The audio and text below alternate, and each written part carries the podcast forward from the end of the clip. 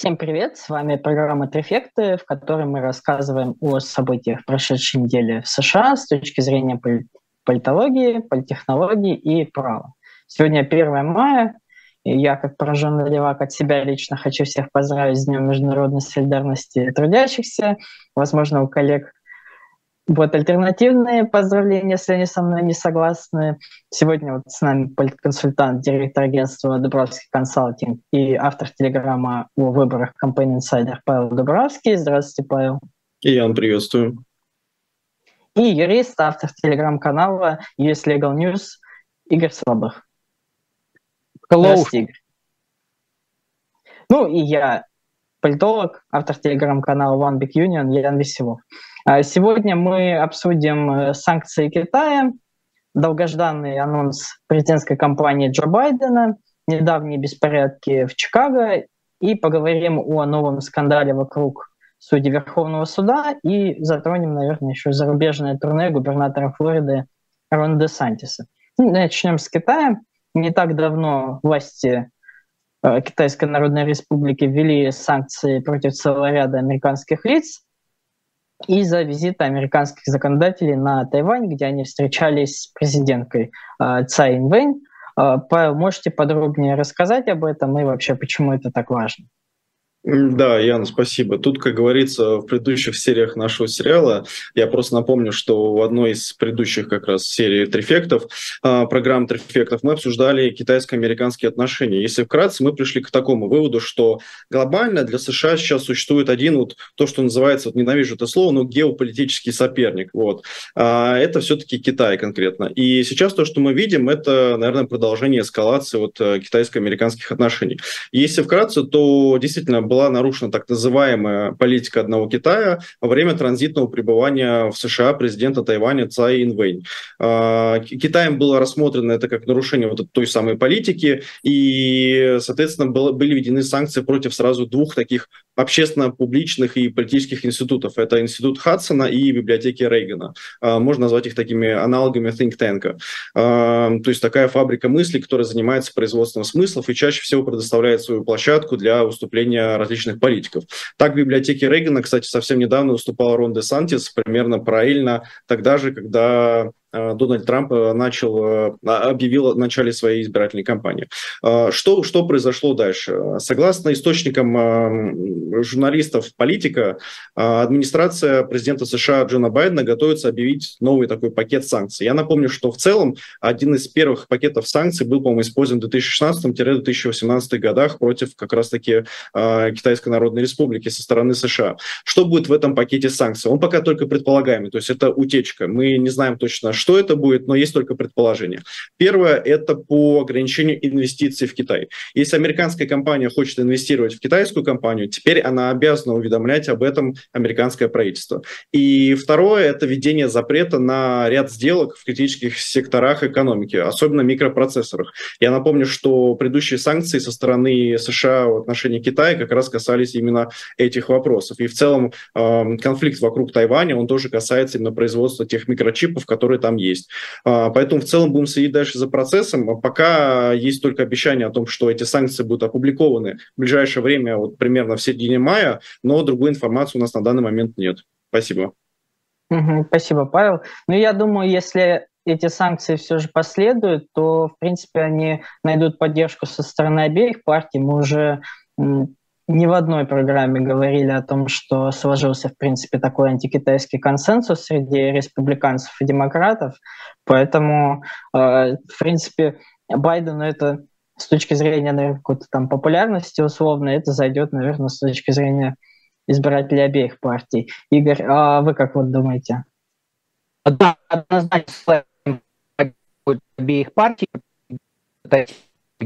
партии хотел сказать, да, тут понял, что сталинская против Китая. Вот, в целом, по поводу э, реакции Китая, я бы не сказал, что она такая острая, да, вот, до, до, то есть Китай санкции, потому что, ну, например, мне, мне она больше показалась такой, а, а, там, как бы, от там мы знаем, что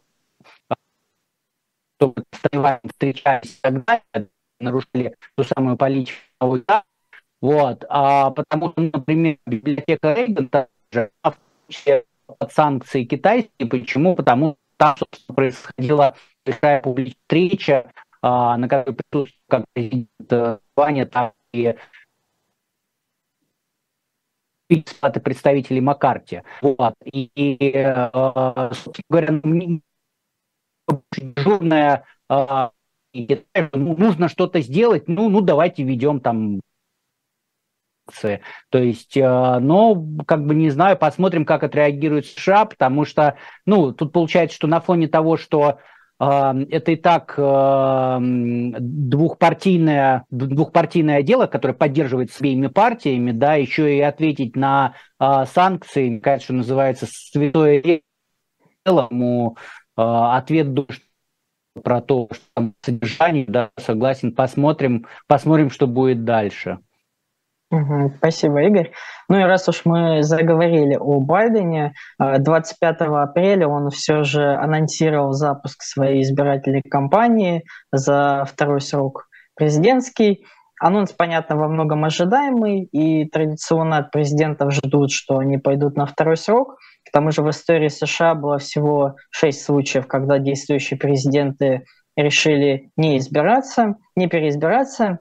Ну и последний раз такое было уже довольно давно, больше полвека назад. Э, тогда президент-демократ Линтон Джонсон, он был довольно непопулярен из-за войны во Вьетнаме. Он тогда, кстати, выиграл партийный праймерис, то есть уже, в принципе, почти был кандидатом от партии, но последний момент, можно сказать, на съезде отказался от номинации, тогда поддержал своего вице-президента Хьюберта Хафри, он, правда, проиграл Никсону, но тем не менее. И в пользу не выдвижения Байдена играли, наверное, два фактора таких достаточно явных. Ну, во-первых, это, конечно, возраст Байдена 80, он уже старейший президент в истории США.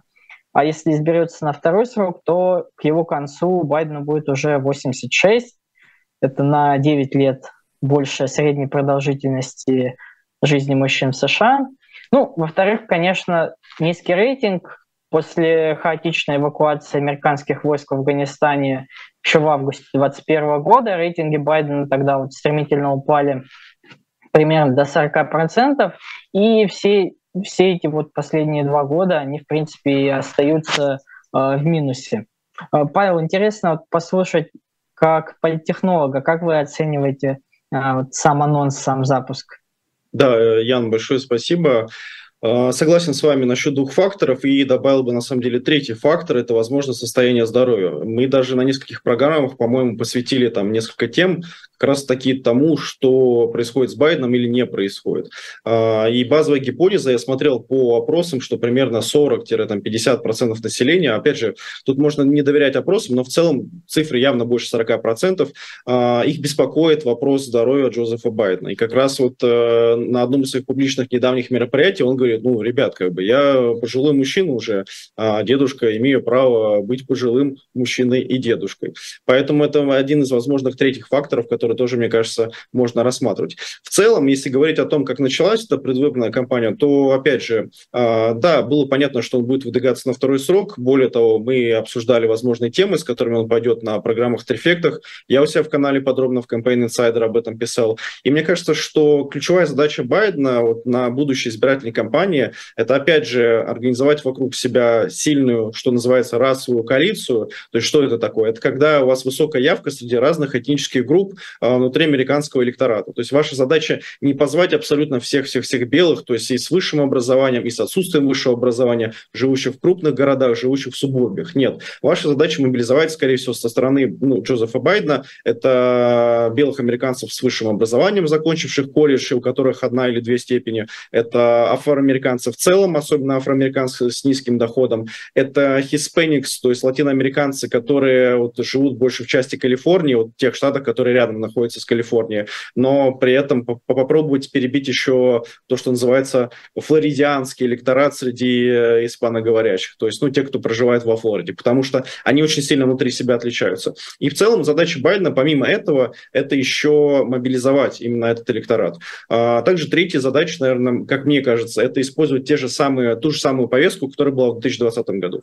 Я проанализировал ролик э, предвыборный, с которым объявил свою кампанию Джозеф Байден. Скажу честно, вот э, ролик 2020 года мне очень понравился. То есть я его со студентами даже разбирал. Вот Keep Up у него, по-моему, назывался один из основных, где Байден показан как такой живчик, э, такой, знаете, в хорошем смысле живой дедушка, который старается всем показать, что он еще молодость не забыл на самом деле. При этом у которого очень драматичная, живая история, его персональная биография и с потерями близких, и с тем, как он переживал мировые события, которые касаются США, и также еще его опыт политический, который действительно большой.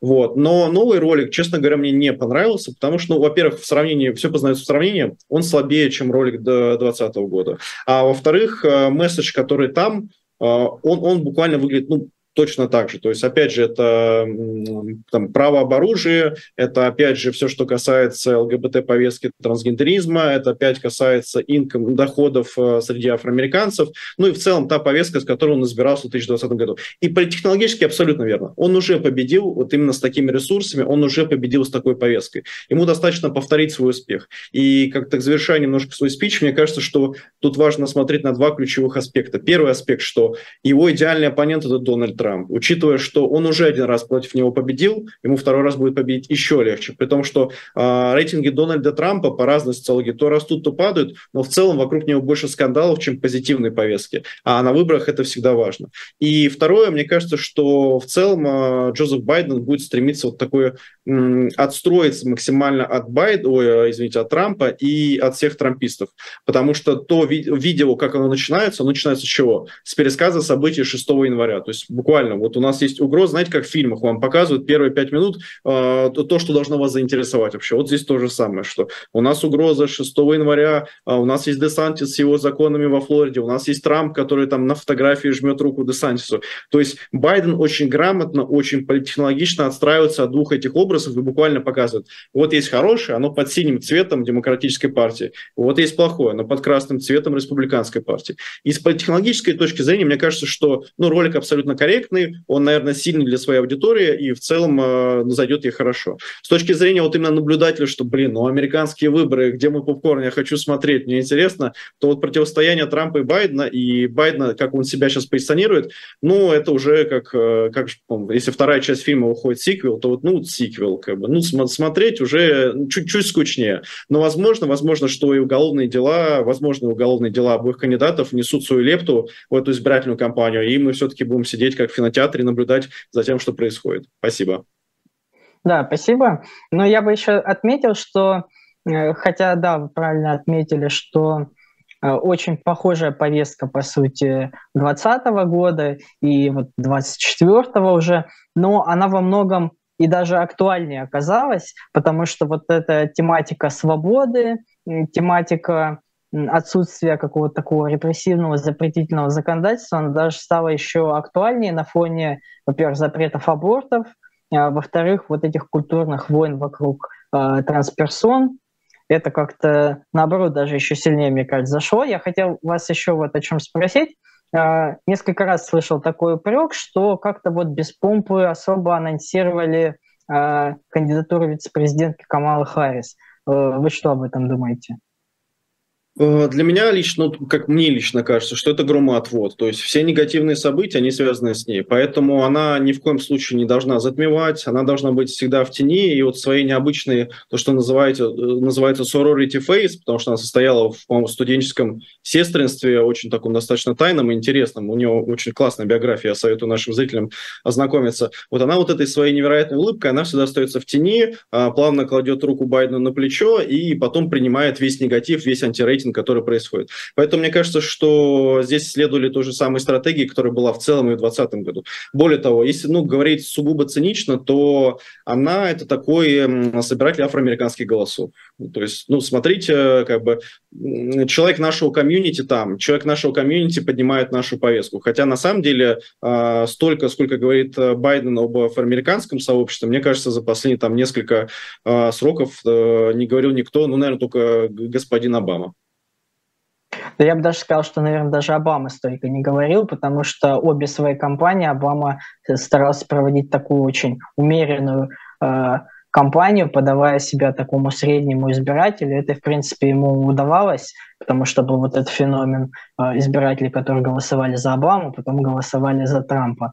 Э, Игорь, а как вам кажется вообще, как в США восприняли вот этот запуск избирательной кампании Байдена? Ну, на самом деле, э, мне кажется, что восприняли достаточно дежурно, потому что э, ну, ожидалось, что он объявит о том, что будет участвовать в избирательной кампании. Вот. Э, ну и так в целом, безусловно, да, всех, конечно, пугает возраст, это, пожалуй, самое главное. Вот. Но я не соглашусь с Павлом по поводу того, что это у нас идет сиквел и смотреть неинтересно. Мне кажется, что смотреть будет очень интересно, потому что, ну и, во-первых, у нас часть будет Десантис, наверное. Да, он не объявлял об участии, но, наверное, он будет участвовать. Десантис против Трампа, это будет первая часть. Во-вторых, мы не знаем, может быть, все-таки кто-то выдвинется внутри э, демократических праймерис, хотя, конечно, очень тяжело э, играть в праймерис против действующего президента, который идет на второй срок. Но, ну, кто знает, вдруг, может быть, а с учетом возраста избиратели могут э, что-то что придумать, что другой кандидат будет все-таки лучше. Ну и, наконец, если все-таки в финал, так сказать, после всех праймерис выйдет э, и Байден, и Трамп, и будет у нас э, повторение 2020 года, то все равно будет смотреть интересно, потому что, с одной стороны, за Трампом шлейф уголовных дел, которые там уже к моменту выборов, я думаю, что докатится не только одно дело для предъявления обвинений, а с другой стороны, опять же, тут очень противоречиво. Кто-то говорит, что предъявление обвинений а, уменьшит шансы Трампа, а кто-то говорит наоборот, оно их увеличит, потому что а, он будет такой гонимый, а, гонимый борец за правду, и люди будут на это, будут, будут на это реагировать. Вот. А у Байдена очень, конечно, еще такая слабая, слабая сторона с точки зрения инфляции и цен, потому что это то, с чем каждый день любой американец сталкивается, и он это видит, и, и а, вот на какое-то время значит, цены на бензин, например, они пошли вниз, да, но я даже сам сейчас наблюдаю, что они опять постепенно пошли вверх. Да, будет ли с этим что-то сделано к тому моменту, когда начнутся выборы и э, собственно говоря, там кандидат от республиканской партии, безусловно, будет говорить и про возраст, и про э, цены и так далее.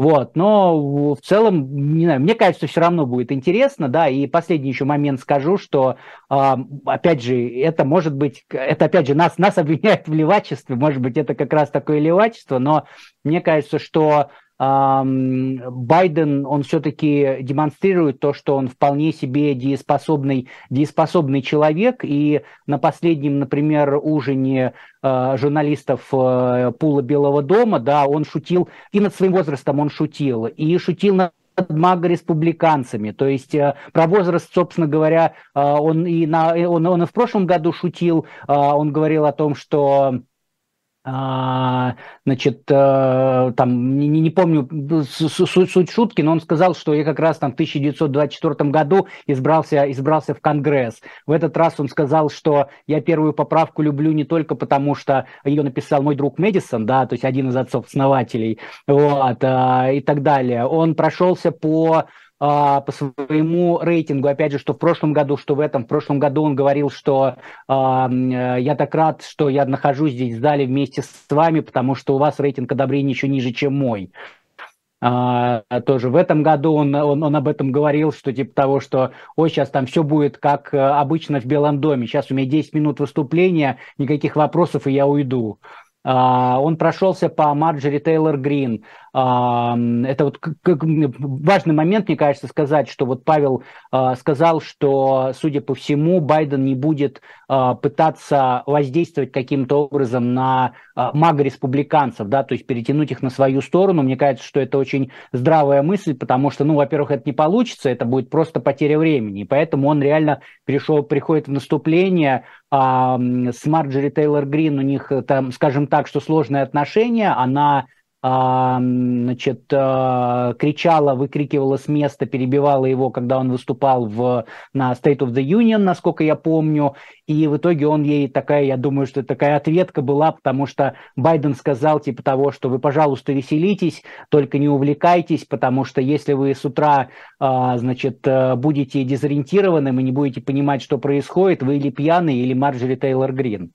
Вот. Ну, то есть такая достаточно яркий, личный, что, наверное, не очень красиво, но тем не менее, как бы он э, себе это разрешил, да, там, не знаю, консультанты, может быть, разрешили. То есть, ну, мне он показался достаточно живым. Понятное дело, что он выступал, и речь была написана заранее, но э, мне показалось, он лишний раз проявил то, что он может и шутить, и шутить в том числе над собой, э, и э, с точки зрения возраста все будет нормально. Кроме того, ну, мы всегда можем рассматривать ситуацию, когда он в 2024 году изберется, да, а потом уйдет в отставку. Такое тоже может быть. И возможно, что это тоже план, а, просто о котором не говорится широко или вообще не говорится, а может быть, я просто занимаюсь конспирологией, придумывая, но тем не менее. Да, спасибо, Игорь. Ну и действительно, будет интересно посмотреть, а, сможет ли Трамп вернуться в Белый дом, потому что в истории США вообще был только один случай, когда президент избрался, потом проиграл перевыборы, выдвинулся еще раз, победил, это был Гровер Кливленд в конце 19 века, то есть совсем давно, и больше, собственно, такого не было. Ну и раз уж Игорь вот упомянул праймерис демократов, я предлагаю немного обсудить будущее праймерис как раз. Понятно, что коней на переправе не меняют, и влиятельные демократы не будут бросать вызов Байдену. Но у него уже есть два конкурента официальных. А, первый — это Мариана Уильямсон, такой мотивационный спикер, автор нескольких книг, книг по личностному росту. Она там была духовной наставницей телеведущего про Уинфри. Ну и некоторые ее могут помнить, она участвовала в президентских праймерис демократов в 2020 году, но у нее был очень низкий рейтинг, и она вышла из гонки еще до, собственно, до того, как праймерис как таковые начались. И в своих выступлениях она вот сейчас говорит, что собирается бороться с так называемым корпоративным феодализмом, то есть засилием американских корпораций. А второй кандидат – это Роберт Кеннеди-младший. Он племянник 35-го президента США Джона Кеннеди и сын его брата, бывшего генпрокурора Роберта Кеннеди. Они как известно, оба были убиты в результате покушений. Он выдвигается как такой ярый антипрививочник, э, считает, что вакцины вызывают аутизм у детей, и этой позиции он придерживается довольно давно, еще с 2000-х годов. Ну и понятно, что вакцины от ковида и локдауна он тоже активно критикует. Из-за этого, собственно, многие родственники э, от него отмежевались. И его еще забанили в различных социальных сетях, поэтому он и социальные сети тоже активно критикует. И, кстати, он еще выступает активно против э, помощи Украине со стороны США, а недавно еще отметился таким выступлением против участия трансперсон в женском спорте. На самом деле, казалось бы, с такими позициями ему бы лучше участвовать в праймерис республиканцев, а не демократов. Ну, дело его. А, ну, была пара опросов, в которых э, Кеннеди набирал там около 15%. А, Игорь, как думаете, вообще есть ли какие-то шансы у Кеннеди или вообще эти опросы не стоит всерьез воспринимать?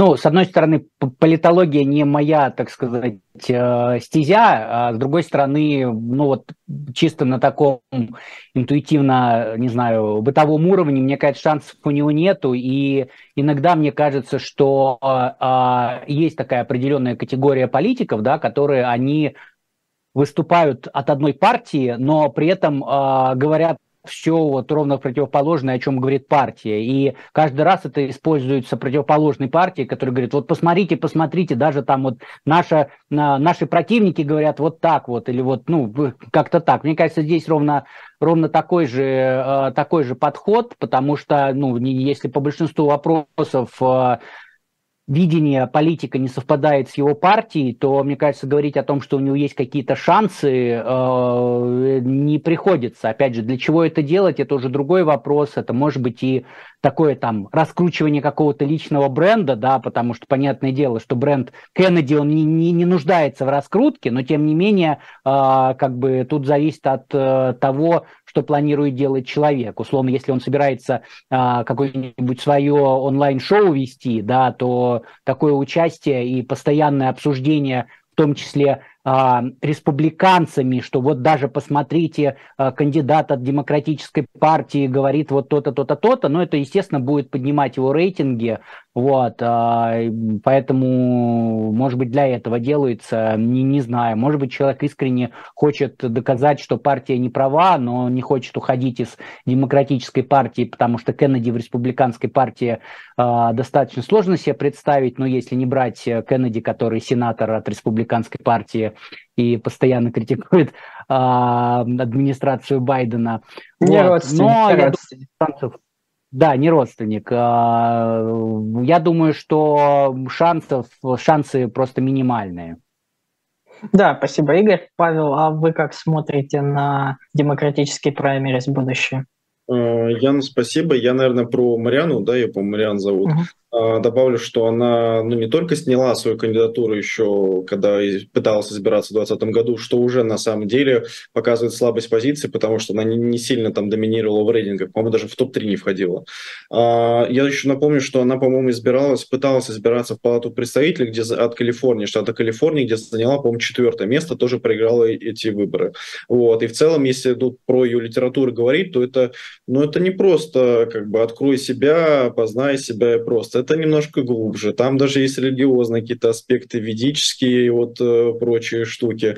То есть в целом она, она не Тони Робинсон, то есть она не такого э, типажа спикер, она спикер именно про духовное какое-то начало. И вот здесь я не уверен, что в стране, которая, ну, как мне кажется, больше к такому классическому христианству относится, опять же, можно по-разному к, стати... ну, к статистике обращаться, смотреть на нее, интерпретировать. Но в целом, мне кажется, что такое вот воспринимается скорее негативно, чем, чем позитивно. Хотя, опять же, если бы она избирала за пост, не знаю, мэра Нью-Йорка, то, возможно, почему нет, или в Чикаго, который вот мы тоже, наверное, сегодня обсудим. Если же говорить про Кеннеди, то ну, не немножко не позволю себе не согласиться по позиции по Украине. А, я смотрел несколько его выступлений, он говорит буквально следующее. А, по-человечески ему жаль, по-человечески ему очень обидно. Более того, его сын принимал участие в боевых действиях э, со стороны Украины под Херсоном, насколько я знаю, а, в Международном легионе, по-моему, месяц или два он там провел. Но он считает, что у США буквально нет сейчас денег. То есть вот на то, чтобы вообще кому-либо помогать. Это не только Украина касается. Если что-то начнет происходить в ЮАР или там на африканском континенте, сути то же самое. И в целом его позиция как раз заключается в том, что, э, смотрите, вот у нас как бы, так же, как у Марианы есть этот э, федерализм корпоративный, мы должны бороться с ним, но международную политику мы должны свести к минимуму. Мы сейчас должны заниматься, э, как Игорь сегодня говорил, инфляцией, которую каждый американец чувствует на себе. Э, мы должны заниматься вопросами, которые волнуют нас сейчас. Это э, эти школьные шутинги, скул-шутинги, это, опять же, ЛГБТ-повестка и в целом права человека вообще, насколько они, в какую сторону они должны двигаться двигаться, а, или они статично не должны никак видоизменяться, и так далее и тому подобное. Да, у него очень жесткая антиваксерская позиция. А, я не помню, что он прям ссылался на исследование, насколько я знаю, ссылался на одно исследование, которое является, как это, он, оно сфальсифицировано, то есть оно не, не верифицировано, вот, оно как бы фейк по сути своим. Это как раз вот про тот самый аутизм, который вызывается якобы прививками. Но в целом, да, он звучит очень не по-демократически, ну вот именно в плане самой партии, и очень сильно выбивается, конечно же, на фоне других кандидатов. Я бы его смело представил на республиканских праймерис, а, мне кажется, что у него есть шансы. Но еще есть личная особенность этого кандидата в том плане, что, насколько я знаю, у него жена закончила жизнь суицидом, и он в целом носит в себе такую драму. Его из школы, по-моему, выгнали там с 9 или 10 класса. Более того, у него были проблемы с наркотиками, он был даже, насколько я понимаю, задержан, не арестован, именно задержан несколько раз. И в целом его жизнь – это такая жизнь, то, что называется проклятие семьи Кеннеди, потому что многие из них, на самом деле, ну, не очень-то, скажем так, хорошую жизнь не ведут, ну, есть определенные сложности, скажем так. И есть такой термин, прям проклятие клана Кеннеди. И мне кажется, что на него это тоже частично сказалось. Более того, у него было три шанса избираться, и, по-моему, как раз в Сенат от штата Нью-Йорк один раз его мог назначить губернатор, один раз он мог заменить кого-то ушедшего, и один раз еще мог сам избираться. И все три раза он отказался. Он сказал, что нет, не хочу. При этом у этого человека огромные связи и в Нью-Йорке, и в целом по США, что называется, у истеблишмента. Поэтому интересно посмотреть, что он будет дальше говорить. В любом случае, мне кажется, что э, то, что он выражает, такой звоночек в хорошем смысле слова, потому что он говорит про то, что он, он буквально говорит то же самое, что Маск, просто другими терминами, немножко с другой стороны, что вот смотрите, у нас есть там корпорация, у нас есть государство, и как-то вот они слишком хорошо дружат с друг другом, давайте как-то попробуем этот союз, э, наверное, расторгнуть. Притом эта критика есть и как со стороны левых, причем разного толка, там вплоть до коммунистической партии какого-нибудь штата э, или марксистских ячеек и Black Lives Matter в целом, так и среди республиканцев, причем как и мага республиканцев, достаточно радикальных, так и таких классических консерваторов и в целом умеренных республиканцев. То есть его риторика интересна. Но шансы, опять же, соглашусь с Игорем, мне кажется, ну, близки к нулю. Да, спасибо большое, Павел. Тогда перейдем к теме, о которой в том числе нас просили рассказать в комментариях. Э, пару недель назад в Чикаго были беспорядки с участием местной молодежи. Э, было несколько раненых, э, три человека получили огнестрельные ранения. Ну, это такие достаточно активные беспорядки шли, полиция там оцепляла несколько районов города, были облавы на молодежь, мэр города даже вводила какой-то там комендантский час для молодежи, такой своеобразный. Павел, можете рассказать об этом? Да, ну если вкратце, для того, чтобы понять, что происходит, представьте, у вас э, даунтаун Чикаго, э, красивые классные здания, там много ярких магазинов, и представьте несколько сотен подростков, вот прям реально 14-15 лет, которые крушат машины, бьют витрины, а, что-то выкрикивают и при этом а, ну, устраивают такое непроизводное насилие прямо на местах. И вот, вот это как раз то, что происходило, вот эта картинка, то, что, что происходило. В целом, а, я не знаю, если кто-то читал вот «Капитана песчаных карьеров», там Жоржа Амаду, вот мне немножко напомнило, что это такое, или «Повелителя муху» Голдинга, там примерно описывается, как вот подростки могут организовываться в различные группировки, и в зависимости от того, какие у них там лидеры, в зависимости от ценностей, которые они разделяют, они себя ведут по-разному. Вот здесь, мне кажется, мы наблюдали немножко то же самое, и в целом э, вопрос, а почему они вообще вышли на улицу? Мне стало интересно, но, опять же, я решил посмотреть в этот раз не социологов, не ученых, не людей со степенями, я решил посмотреть, э, честно скажу, историка из ТикТока, но не простого, он афроамериканец. Он сам живет в одном из блоков Чикаго, его зовут Шерман Дила Томас, он ТикТок-историк из Чикаго, ну, он себя так позиционирует. И на Fox 32 сразу говорю, он на все каналы приходит и сказал, что он будет готов работать с любым мэром, разговаривать с любым мэром, неважно, демократ, республиканец или там хоть представитель либертарианской партии. И его задача сделать так, чтобы его комьюнити афроамериканское больше не страдало от тех проблем, которые там есть. А среди проблем он отметил следующее. Это то, что после ковида и локдаунов закрылось несколько школ. А, часть досуговых мероприятий, вот то, что называется, как есть комьюнити колледж, вот и колледж, есть также комьюнити а, мероприятий, которые бесплатны. То есть вы можете прийти, например, сдать своего ребенка, чтобы он там, не знаю, рисованием условно занимался. Многие из них, часть из них закрылась. И закрылся досуг в среднем для подростков как раз-таки 14-18 лет. Это вот одна из ключевых проблем, которая оказалась в, э, произошла в Чикаго после э, локдауна 2020 года. Второе, это то, что э, те вот э, ребята, которые приехали в даунтаун, они из тех блоков, как бы, таки, таких, я не знаю, как сказать, как, как наши хрущевки, наверное, можно что-то типа такого сравнить. А 30% вот, э, только 30% людей, которые проживают в этих комьюнитис, а, являются домовладельцами. То есть им принадлежит именно их квартира, они собственники. Все остальные – это люди, которые живут от зарплаты до зарплаты и платят высокую арендную плату. И она очень сильно тоже подскочила. И, ну, вы сами понимаете, что если у вас э, сокращается ваш э, доход, то часть вашего досуга, особенно для ваших подростков, тоже сокращается.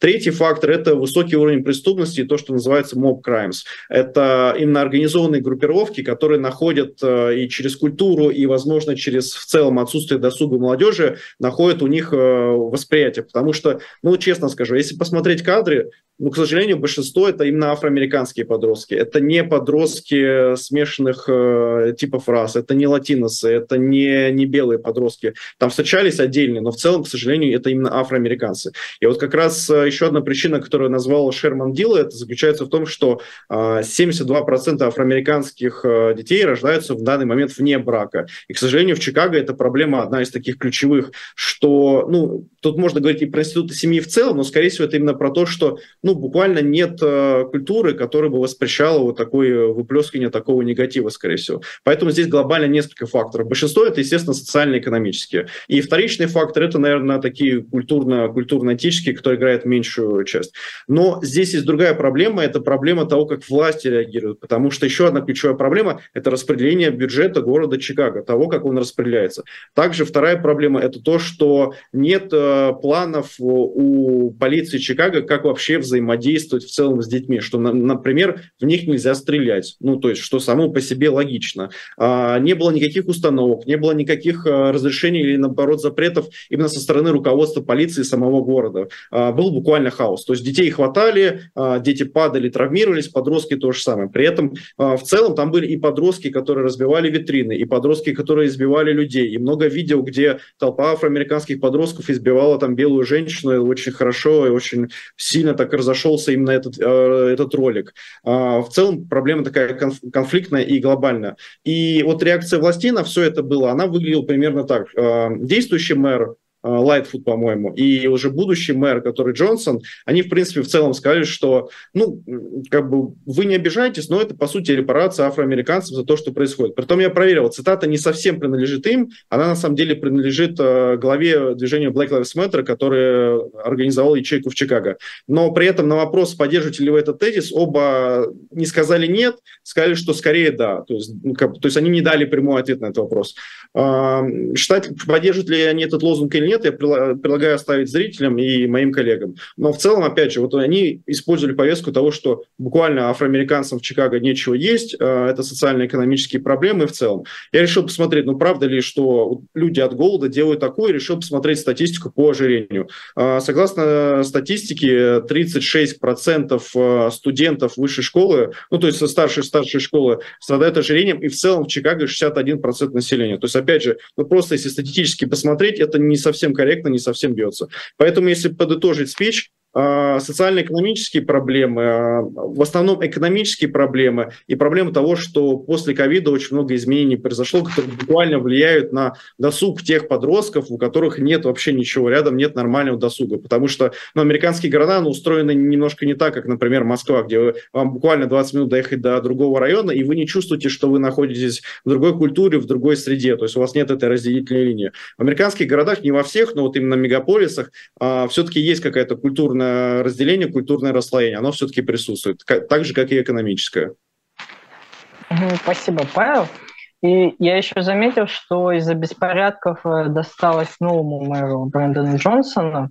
Э, о его избрании мы говорили в одном из прошлых выпусков, хотя в должность он вступает только 15 мая, то есть он еще, фактически он еще не мэр. Э, ну, и он, и действующий мэр Лори Лайтфуд, они, ну, как осудили беспорядки, но там и акценты были немного разные. А, Лайтфуд так более жестко высказалась, сказала, что будет ответ со стороны полиции, и был вот этот комендантский час для молодежи. У, у Джонсона ответ был довольно мягкий, его упрекали достаточно сильно за это, потому что он сказал, вроде как, да, я осуждаю, но я могу понять, что молодежи в Чикаго нечем заняться, у них нет нормального досуга в их районах, а, поэтому как бы иногда они сбиваются в такие как бы группировки, творят непотребства. Ну и, собственно, у него как бы отношение к преступности тоже. А, обещание фокусироваться на коренных причинах больше, на бедности, на отсутствии досуга и так далее. Ну и в том числе из-за этого у него не складываются отношения с местной полицией. А, Еще во время избирательной кампании его активно критиковали за прошлое заявление о поддержке движения э, Defend the Police, то есть снижение финансирования полиции. И профсоюз полиции тогда поддержал его соперника Пола Валласа, а, а президент профсоюза Джон Катанзара, это вообще такой а, очень интересный человек, он например, защищал активно участников беспорядков 6 января, э, сравнивал требования вакцинации полицейских в городе от коронавируса с нацистской Германией. Э, он сказал, что если Джонсон станет мэром, то сразу уволятся 800 тысяч полицейских, вырастет преступность, город утонет в крови, ну и все такое. Ну, пока мы не видим массового увольнения полицейских все же, да и сам Джонсон все уже изменил свою позицию, пообещал нанять дополнительно 200 детективов, там, заполнить все открытые вакансии и так далее. К слову, кстати, бюджет полиции в Чикаго, вот, чтобы было понятно, почти 2 миллиарда долларов, и, а в городе в самом 44 полицейских на каждые 10 тысяч населения, и это одно из самых высоких соотношений в стране. То есть тут на самом деле вот эта большая дискуссия о том, действительно ли увеличение расходов на полицию, увеличение вообще количества полицейских коррелирует со снижением преступности, потому что обычно есть аргумент, ну вот преступность, надо больше полицейских. Э, в Чикаго очень многие говорят, что ну вот это не работает. У нас полицейских и так очень много, бюджет у них огромный, э, проблемы не решают. Ну и в истории еще нередки случаи, когда полиция в ответ на приход к власти каких-то нежелательных мэров начинает своеобразные итальянские забастовки, там падает количество арестов, проверок на дорогах, полицейские не патрулируют районы или медленно выезжают на вызовы. Так было, допустим, в Миннеаполисе, когда Джорджа Флойда убили, а в Нью-Йорке после гибели Эрика Гарнера. Ну, то есть полицейские просто э, очень вольготно относятся к своим обязанностям, тем самым показывая, что вот видите, если мы не будем работать, вот будет все плохо. Поэтому цените нас, уважайте, и не нужно нас никак преследовать за случай какого-то насилия. И, в принципе, есть признаки, что, похоже, уже началось и в Чикаго. Есть сообщение, что полиция проезжала мимо совершения преступлений, игнорировала жалобы. И вот как раз во время беспорядков, о которых Павел говорил, был случай, когда полицейский видел, как э, избивали пару, и просто прошел мимо, об этом, собственно, сама пара рассказала. И потом они поехали в отделение полиции, а там он дежурный вовсе сказал, ну, вините во всем нового мэра Джонсона, вот это все из-за него. Хотя, повторюсь, он еще не заступил на свою должность. Э, будем, наверное, двигаться дальше. Э, за последние несколько недель было сразу несколько скандалов, связанных с разными судьями Верховного суда и членами их семей, э, в основном связанные с финансами. Игорь, можете рассказать о них и почему это вообще привлекло столько внимания? Да, ну в целом, спасибо, Ян. В целом, а, как бы вопрос об этичности действий судей, она, а, этот вопрос в США стоит постоянно, и на самом деле было, ну не то что в последнее время, но тем не менее в истории США есть а, случае импичмента судей, федеральных судей, именно мы сейчас говорим про федеральных судей, потому что импичмент федерального судьи, он ничем не отличается от импичмента президента США. Ровно так же он э, происходит, э, все ровно то же самое, э, никаких поблажек э, и так далее. То есть это федеральный судья, это действительно лицо, у которого очень много власти, и, соответственно, для отстранения этого лица от власти необходимо тоже соблюсти очень много всего. А, но, э, там, я не знаю, в, 19 веке основная причина импичмента судей была пьянство, а, значит, были взятки, сейчас с этим э, все вроде как получше, но тем не менее. А сейчас уже нет такого, там, последние десятилетия, скажем так, ситуации, когда кто-то кому-то там дал денег или перевел, но тем не менее а, остается вопрос а, этики и возможных нарушений вследствие несоблюдения вот каких-то этических а, требований. И, значит, для контекста нужно понимать, что э, в США есть ну, документ, который что-то типа кодекса этики э, американского судьи. Да? И проблема в том, что этот кодекс этики, он не регулирует работу судей Верховного суда. А, он распространяется только на судей первой инстанции и апелляционной, а 9 человек, получается, что которые возглавляют всю э, судебную систему, они находятся как бы вне этого кодекса судейской этики. У них есть свои э, обязанности э, с точки зрения э, отчетности, деклараций, но вот, э, скажем так, что отсутствие этого кодекса приводит к тому, что ситуации могут быть пограничные и непонятно, как э, на них нужно реагировать. Вот. В целом, что касается скандалов последних, то а, до недавнего времени был такой крупный, крупный скандал год назад, когда а, Wall Street Journal выпустил большую статью расследования. Что сделали журналисты? Они взяли а, федеральных судей, а в Америке, ну, порядка там 900, наверное, федеральных судей, 800-900 федеральных судей. Они проанализировали декларации этих судей, посмотрели, какими акциями владеет судья, а потом посмотрели, какие дела разрешал этот судья. И вот они увидели, что больше 150 судей, в общем количестве больше, чем в тысячи дел, они рассматривали дела, а, в которых участниками являлись а, компании, чьи акции находились у судей. То есть, по сути дела, это конфликт интересов, потому что если компания выигрывает дело, акции повышаются, особенно если дело крупное, и судья заинтересован в том, чтобы стоимость акций повышалась, потому что у судьи есть эти акции. Вот. А это такое положило начало к недавним разговорам. А, юридический комитет Сената пытался, они проводили слушания по этому вопросу, пытались исправить эту ситуацию, а, но там нельзя сказать, что что-то сильно поменялось, а буквально в последние две или три недели один за другим а, прямо реально появились скандалы с судьями Верховного суда. То есть изначально появился скандал с судьей э, Томасом. Значит, э, издание ProPublica, она написала о том, что Томас и, и, и его супруга, они дружны э, с семьей американского миллиардера Э, Гарлана Кроу, э, который одновременно э, с тем, что он занимается бизнесом, недвижимостью и он миллиардер, он является мегадонором республиканской партии. И вот выяснилось, что семьи друг с другом достаточно часто отдыхали, дружат они давно, больше 20 лет, и практически каждый год они ездят куда-то на отдых. Причем этот отдых оплачивает именно бизнесмен. И это не просто какой-то отдых, а это прям такой отдых-отдых, потому что а, например, издание приводило пример поездки в Индонезию, когда туда летели частным самолетом, а, там была яхта, опять же, яхта была такого уровня, что на яхте был собственный шеф-повар, который готовил блюда и а, готовил еду и напитки, и в итоге издание оценило в полмиллиона стоимость этого отдыха.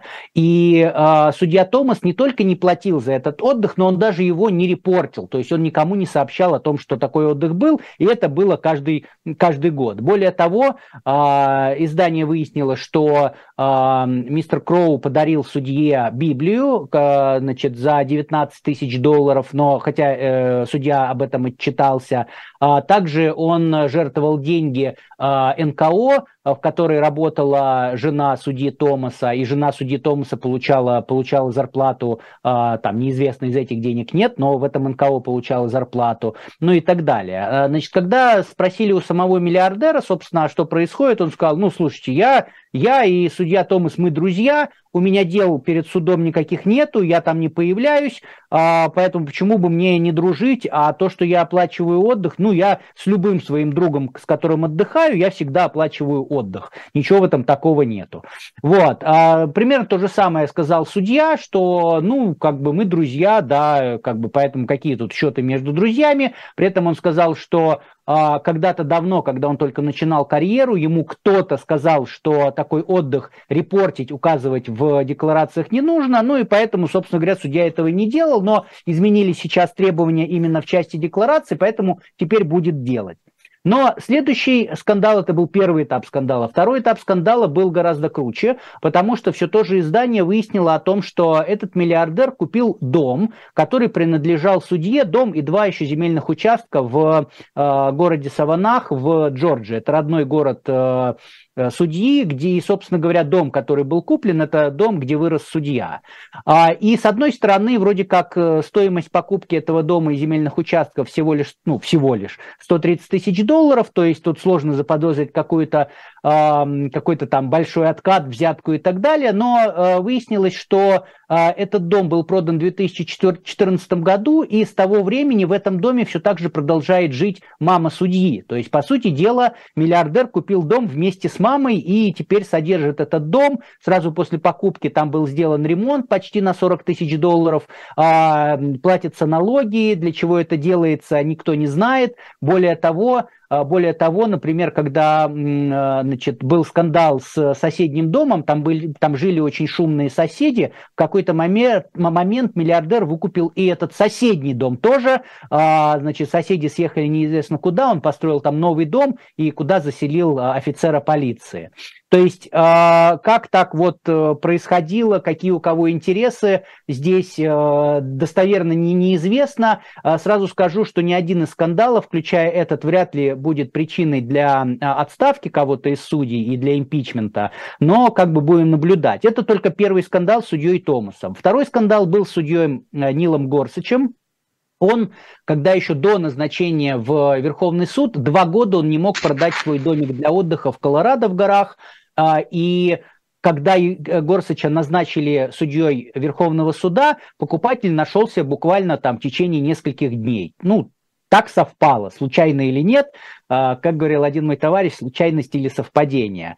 А, дом был продан покупателю, и а, судья Горсач даже отчитался за эту, за, за, за эту сделку, за получение денег, но дальше когда он отчитывался, он, опять же, случайно или не случайно, не указал, собственно говоря, кто является покупателем дома. И вот издание «Политика» выяснило, что покупателем дома являлся а, один из руководителей одной из крупнейших в Америке юридических компаний, которая а, постоянно судится в Верховном суде.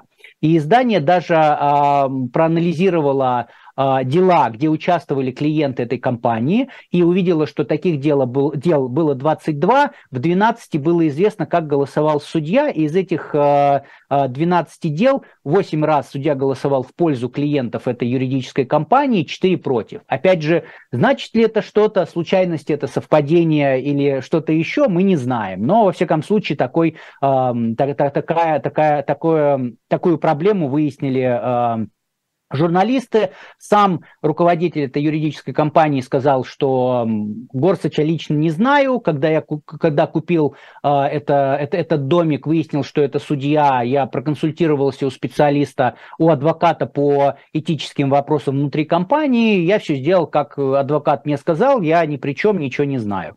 Вот. Ну и, наконец, э, скандалы не обошли председателя суда Джона Робертса. А, буквально на прошлой неделе стало известно о том, что а, жена председателя суда, она была адвокатом, а, и когда Роберт стал судьей, она закончила свою юридическую карьеру, но продолжила свою карьеру в качестве рекрутера. А, и искала она людей, адвокатов для крупнейших американских юридических компаний. И выяснилось, что за период времени с 2000 2007 по 2014 год она в качестве комиссионных за нахождение адвокатов получила более 10 миллионов долларов.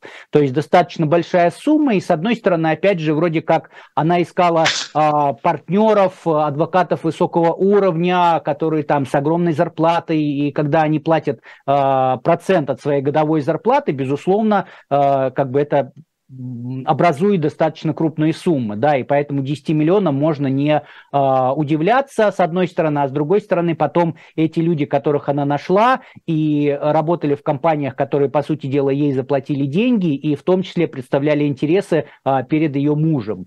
Но, повторюсь, поскольку этические правила на Э, судьи Верховного суда не распространяются. Законно это или незаконно, никто не знает. Вернее так, это законно, но если здесь какой-то конфликт интересов, нарушение этики, неизвестно. В итоге юридическое сообщество сейчас пытается что-то сделать, чтобы э, как-то этот процесс весь упорядочить.